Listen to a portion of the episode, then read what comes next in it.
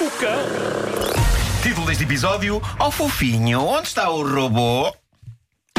Senhor. Intrigante, não é? É sequela. curto, curto, porém intrigante. Também curto. Bom, ah, há algum tempo que não apareciam vídeos de cães extremamente fofos, capazes de fazer rebentar veias de fofice, mas nas últimas horas recebi logo dois de temática parecida. Em ambos, cães estão no cabeleireiro. E notem que eu digo cabeleireiro, não uso termos frios e secos como tosquia. Não.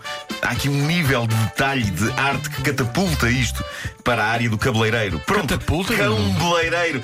Cão-beleireiro. Cabeleireiro. Ah, Está bom. certo. Um dos vídeos foi enviado pelo nosso ouvinte Yves Barroso e nele uma mão humana está a dar delicadas tesouradas naquilo que me parece ser um Lulu da Pomerânia. Aparentemente é este o nome da raça. Acho que também se podem chamar Spitz alemão anão, que é o nome mais digno do que Lulu da Pomerânia. Esse é super, Ricardo, estavas- Não, é realmente. eh, Tu, tu viste, tu viste. Vi, sim, senhor. Sim. E o cão está realmente a ser eh, aparado com. É um cão muito pequenino e muito, redondinho. Sim, E muito a- a- fofinho. A, fofa pelagem. Sim, a fofa pelagem do meio canídeo. Sim. Eh, o canídeo está com um sorriso franco enquanto alguém lhe apara ao pelo. Este cão sorri e é tão fofinho. Eu devo dizer-vos, é tão fofinho que. Eu ia partindo os meus próprios dentes de tanta força com que os apertei uns contra os outros, fascinado com a fofice do cão. É Depois há mesmo. um outro vídeo Parece um bonequinho. enviado pelo Paulo Alves que mostra outro cão, parecido mas branco, parece um pequeno urso polar, também no cabeleireiro, muito direitinho e consolado, enquanto a pessoa lhe dá suaves tesouradas aqui e ali. Não há muito a dizer, apenas que é o tipo de cão que queremos comer inteiro de amor.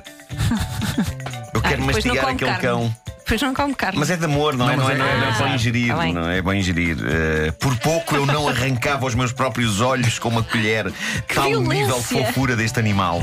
Eh, felizmente, lembrei-me de uma alternativa melhor para a saúde, que é simplesmente não olhar para o vídeo para não enlouquecer ou para não entrar em combustão espontânea de mimo. Enfim, são dois cães explosivamente adoráveis e que devem conseguir tudo o que querem na vida. Eu, eu vou pôr os vídeos, não sei se ponho, se ponho no, no Facebook da comercial, se não, vo- vocês digam-me o que é que querem que eu faça aos vídeos. Eu não sei. Eu estou perturbadíssimo. Em isto. algum sítio tens que pôr, porque são realmente maravilhosos. São, senhor. toda a gente tem que ver isso. O Paulo Alves, que publicou um destes vídeos de cães, também enviou uma das grandes notícias dos últimos tempos, e isto é imaginativo. Um inglês de 30 anos chamado JJ McNamee. Ah? Ah, sei quem é. Tem, tem muitos M's e muitos Z's. Ele cometeu variedíssimas contraordenações rodoviárias e a dada altura foi avisado que teria que comparecer em tribunal no fim da passada semana e ele decidiu não comparecer, mas foi mais longe do que isso. Ele desafiou a polícia a encontrá-lo usando o Facebook. Por menor, no fim de semana das buscas, em que a polícia andou atrás dele com helicópteros e cães, ele passou o tempo vestido como o Wally. O rapaz que temos de encontrar nos livros onde está o Wally. Tipo, vestiu uma camisola às riscas, vermelhas e brancas, e um gorro, e publicou vídeos e fotos no Facebook a desafiar a polícia a Isso é fazer o que milhões de pessoas fazem desde que o primeiro livro saiu. Ele desafiou a polícia a descobrir onde está o Wally. Assim vale a pena ser fugitivo. O jogo demorou todo o passado fim de semana, e o que é certo é que a polícia não o encontrou. Ele acabou por ser aconselhado por amigos a entregar-se, e entregou-se, mas entregou-se vestido do Wally. Incrível. Incrível, transmitiu esse bom. momento em direto para o Facebook. Eu gosto muito desta criminalidade. Pá. É, é criminalidade imaginativa. E com sentido de humor. Eh, Sim, sim, sim, sim. Arrisca-se a seis meses de cadeia. Pronto. Eh, Tirando isso, um giro. sim, mas, a mas há um grande livros que, um grande do que é o Free Wally. Ah!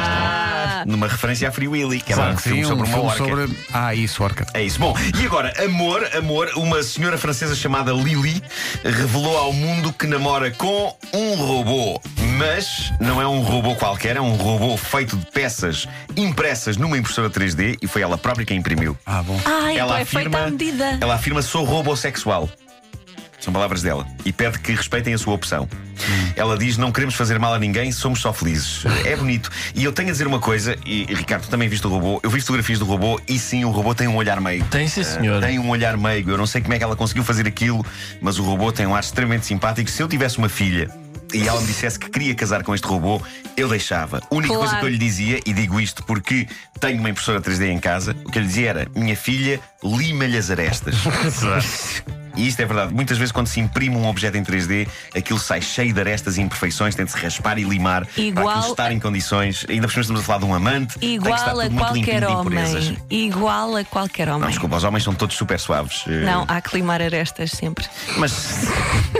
claro. Mas é. Mas não é usando uma lixa. Não, não convém. Se tu limas arestas a homens usando uma lixa, porra!